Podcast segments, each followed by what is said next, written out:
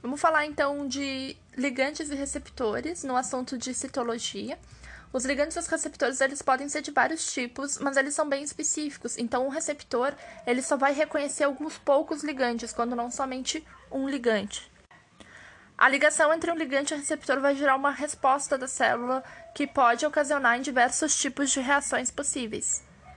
Então a gente vai ver os diferentes tipos de receptores ligantes e a gente vai ver também como é que eles interagem para transformar informações de fora da célula em uma mudança dentro da célula. Vamos começar com os tipos de receptores. Os receptores podem ser divididos em duas categorias, que são os receptores intracelulares. Os receptores intracelulares são aqueles encontrados dentro da célula, eles podem estar no citoplasma ou no núcleo. Ou os receptores também podem ser de superfície celular, que são aqueles que ficam na membrana plasmática. Os receptores intracelulares são receptores que vão reconhecer ligantes muito pequenos e ligantes hidrofóbicos. Por que, que os ligantes precisam ser hidrofóbicos e muito pequenos para ser reconhecidos pelos receptores intracelulares? Porque para que o ligante entre dentro da célula, ele precisa ser pequeno para conseguir atravessar a membrana plasmática e ele também precisa ser repelido por água, porque senão ele não vai conseguir atravessar a membrana. A gente pode citar como exemplo de receptor intracelular aqueles que recebem, que reconhecem os hormônios sexuais estradiol e testosterona. Estradiol é um tipo de estrógeno. Então, esses hormônios, eles são apolares, eles conseguem passar pela membrana plasmática, são bem pequenininhos, então eles vão ser reconhecidos lá pelos receptores intracelulares. Quando um hormônio entra em uma célula e se liga a algum receptor, a gente vai ter o chamado complexo hormônio receptor. Nessa ligação que ocorre, o receptor ele muda de forma essa mudança de forma que o receptor faz permite que ele entre no núcleo. Isso no caso de ele já não estar no núcleo, né? Caso ele não esteja no núcleo, ele vai mudar de forma para conseguir entrar no núcleo e conseguir daí uh, regular a atividade gênica. A gente pode dizer então que essa ligação entre o receptor e um hormônio vai permitir que o receptor ele entre no núcleo para fazer o quê? Para poder mudar o nível de transcrição do DNA. Lembrando que na transcrição, uma sequência do DNA é copiada em uma molécula de RNA para que a gente tenha a formação de um RNA mensageiro que vai mandar informação para a produção, geralmente, de algum tipo de proteína. Então, os hormônios geralmente se ligam a receptores intracelulares com o objetivo de produzir algum tipo de proteína específico. A ligação entre ligantes e receptores da membrana plasmática pode também levar a alterações na transcrição gênica. Só que os únicos receptores que são capazes de causar essas alterações na transcrição diretamente, se ligando no DNA e alterando a transcrição eles mesmos, são os receptores intracelulares. Nesse caso, não tem problema os ligantes serem grandes e nem serem hidrofílicos, já que eles vão ficar lá na membrana, na membrana plasmática, eles não vão precisar atravessar ela. Os domínios, nesse contexto, eles são as regiões de proteína, e um receptor da membrana plasmática ele pode ter três tipos de domínio. Pode ser um domínio extracelular, que é um domínio que ocorre fora da célula. Existem vários tipos diferentes de receptores de membrana, só que a gente vai ver três tipos que são os tipos mais importantes. São os, os receptores de membrana que são canais iônicos dependentes de ligantes, a gente vai ver os receptores que são acoplados à proteína G e a gente também vai ver os receptores tirosina quinases.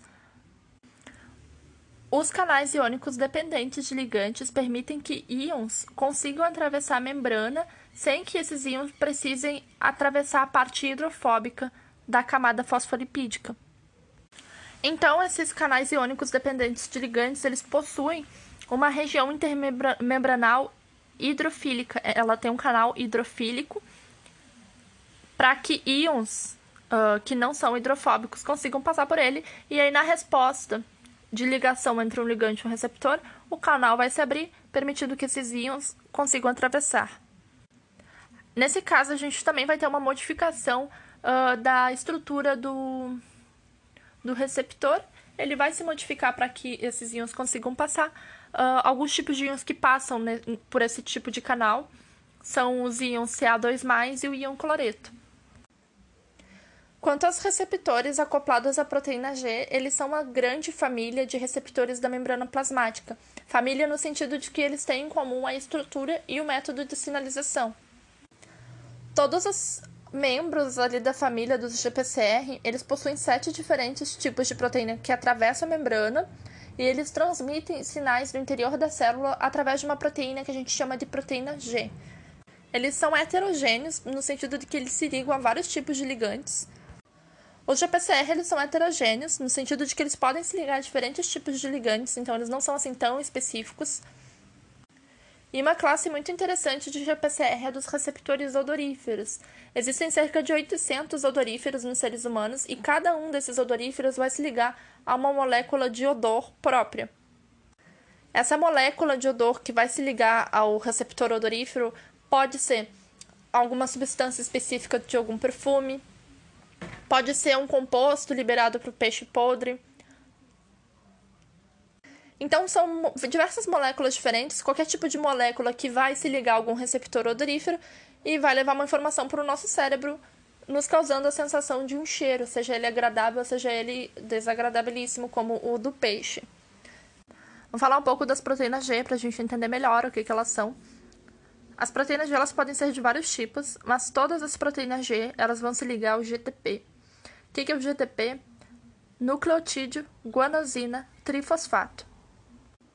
A proteína G ela pode hidrolisar, ou seja, ela pode quebrar o GTP para formar o GDP, que seria o nucleotídeo guanosina difosfato.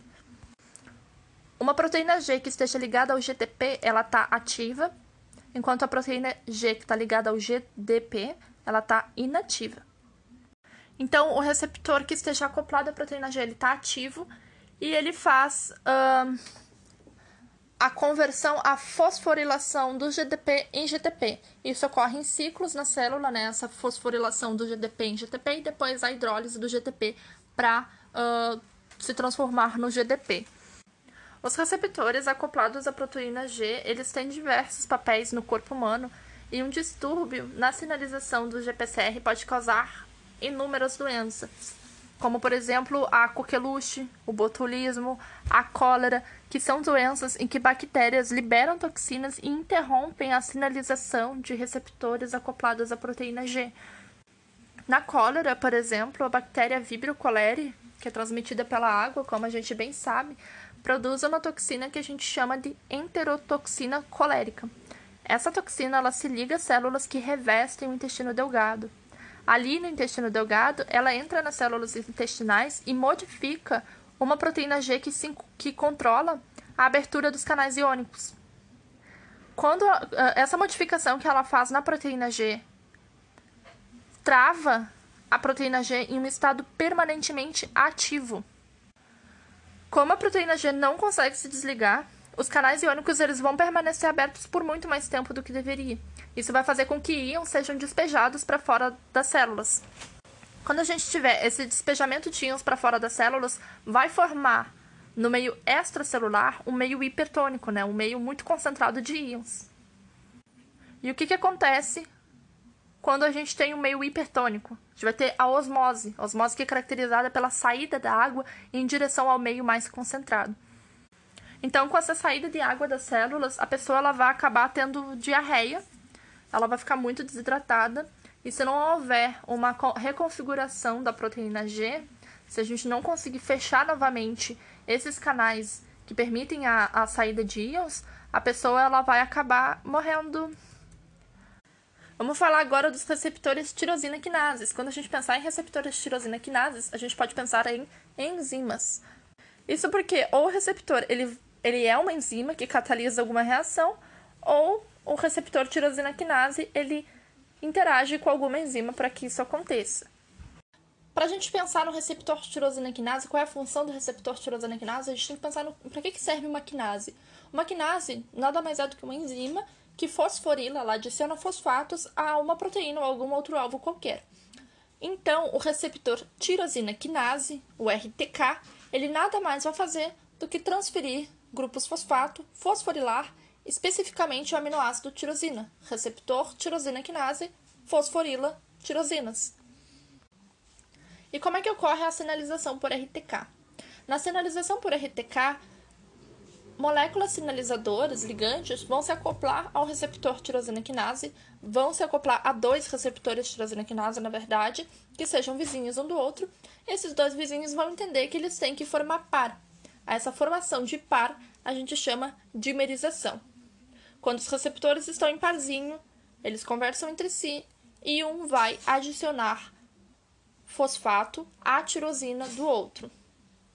Essa, onde, uh, o local onde ocorre isso é no meio intracelular. Então, assim, pensa assim. O receptor tirosina quinase, ele atravessa a membrana. Quer dizer, ele tem a parte do receptor propriamente dito, que está lá para o meio extracelular, onde o ligante pode chegar e se acoplar ao receptor. E aí ele atravessa a membrana de modo que uh, a, tirosi a tirosina, o grupo tirosina, fique para dentro, fique no meio intracelular.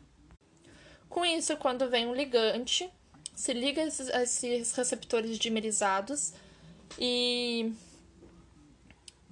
e comanda, digamos, que um adicione uh, fosfato à tirosina do outro, isso acaba gerando resíduos de tirosina fosforilados, e são esses resíduos de tirosina que vão ocasionar na resposta celular. Os receptores de tirosina quinase são muito importantes para os humanos. Eles se ligam, por exemplo, aos fatores de crescimento, que são moléculas de sinalização que vão promover a divisão celular e a sobrevivência. Então, sem uh, esses receptores, a gente não consegue, o nosso organismo não consegue se desenvolver porque não ocorre divisão celular. Uh, os fatores de crescimento eles podem ser uh, os derivados de plaqueta, ou eles podem ser os de crescimento dos nervos. Os fatores de crescimento derivados de plaqueta são chamados PDGF, eles participam da cicatrização de feridas, e os fator, o fator de crescimento dos nervos, o NGF, ele deve ser fornecido o tempo todo para certos tipos de neurônio para mantê-los vivos. Então, ele, ele é responsável pela sobrevivência de alguns neurônios. Enquanto, por um lado, os receptores tirosinectinase são cruciais para o nosso desenvolvimento, para o nosso crescimento, para a nossa sobrevivência. Por outro lado, são eles os responsáveis por alguns tipos de cânceres, né? justamente por eles estarem envolvidos nessa questão de divisão celular. Então, a gente terminou de falar dos receptores, a gente falou dos receptores intracelulares, que vão fazer a recepção de certos hormônios e vão atuar diretamente na transcrição do, do DNA para poder produzir determinadas enzimas. A gente falou dos receptores de superfície celular, que podem ser os canais iônicos dependentes de ligantes, são aqueles que possuem canais que permitem a passagem de íons hidrofílicos para o interior da célula. A gente falou dos receptores acoplados à proteína G, os GPCR. A proteína G, vamos lembrar, ela se liga ao GTP, nucleotídeo guanosina trifosfato, para hidrolisar o GTP e formar GDP. Na forma inativa, a proteína G se liga ao GDP para fosforilar esse GDP e transformar ele novamente em GDP. E esse é um processo que ocorre em ciclos na célula e permite, por exemplo, a entrada e a saída de determinados compostos do meio celular. Distúrbios na sinalização do GPCR podem causar várias doenças, como a coqueluche, botulismo e a cólera, em que algumas bactérias elas podem interromper essa sinalização. Na cólera, por exemplo, no momento que elas interrompem a ligação, uh, a sinalização. Isso acaba travando a proteína em uma, um estado permanentemente ativo, o que permite que o canal esteja o tempo todo aberto. E aí os íons eles saem para o meio extracelular e causam e fazem com que o meio extracelular se torne hipertônico em relação ao meio intracelular. Com isso, a água olha para aquele meio hipertônico, fica doida para sair e acaba desidratando a pessoa por saída de água da, do meio intracelular, que leva a diarreia. E esse processo, vamos lembrar, a gente chama de osmose, a saída do, da água do meio menos concentrado para o meio mais concentrado. Por fim, a gente falou dos receptores tirosina quinases, os RTKs, que são responsáveis por fosforilar o aminoácido tirosina.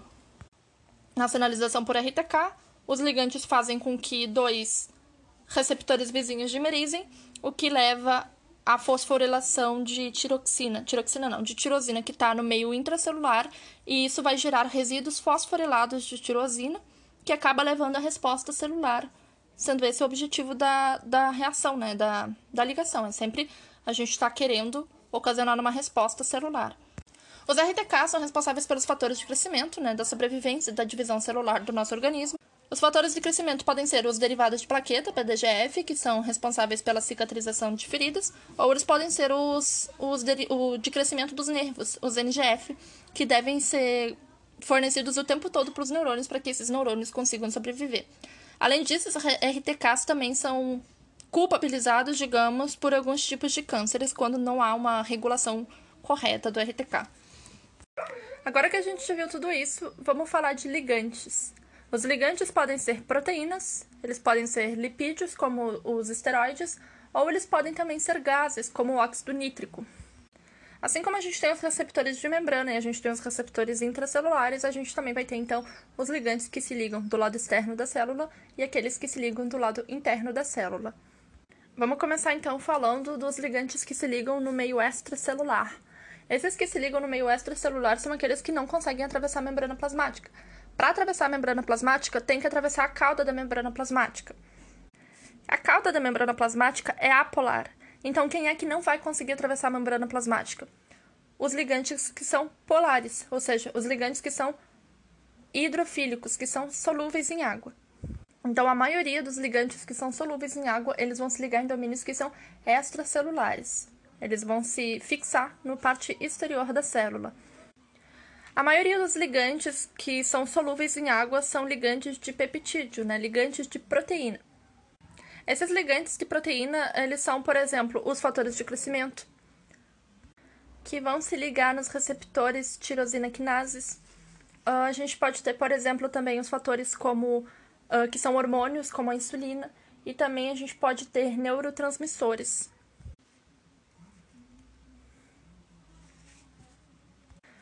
Os neurotransmissores geralmente são proteínas hidrofílicas e por isso eles não conseguem adentrar a membrana plasmática. Então, vamos falar agora dos ligantes que podem entrar na célula, que são os ligantes que são pequenos e hidrofóbicos. Os ligantes que podem entrar nas células são principalmente os hormônios, e o mais importante deles são os hormônios esteroides, o que inclui o hormônio sexual feminino, estradiol. O estradiol é um tipo de estrogênio e também o hormônio sexual masculino, a testosterona. Outro exemplo de hormônio esteroide é a vitamina D. Para que os hormônios que se ligam no meio intracelular consigam adentrar a célula, eles precisam de ajuda de, de proteínas que vão facilitar esse transporte e são as proteínas que a gente chama de carreadoras. Outro tipo de ligante que adentra a célula é, são os gases, como o óxido nítrico, como os gases são muito pequenos, eles conseguem se difundir diretamente através da membrana plasmática, eles não necessitam de auxílio de proteína. E um dos papéis mais importantes dos gases é ativar uma via de sinalização no músculo liso, em torno dos vasos sanguíneos, para fazer o músculo relaxar e permitir que os vasos sanguíneos se dilatem, se expandam. Alguns remédios servem para fazer essa expansão da, da, dos vasos sanguíneos, para quando a gente está com hipertensão. A gente pode citar, por exemplo, a nitroglicerina, que vai desencadear a liberação de óxido nítrico, o que vai dilatar os vasos e vai restaurar o fluxo sanguíneo para o coração. Uma curiosidade é o óxido nítrico que atua no funcionamento do Viagra também. E com isso a gente finaliza a nossa o nosso assunto sobre ligantes e sobre ligantes receptores em geral. Até a próxima.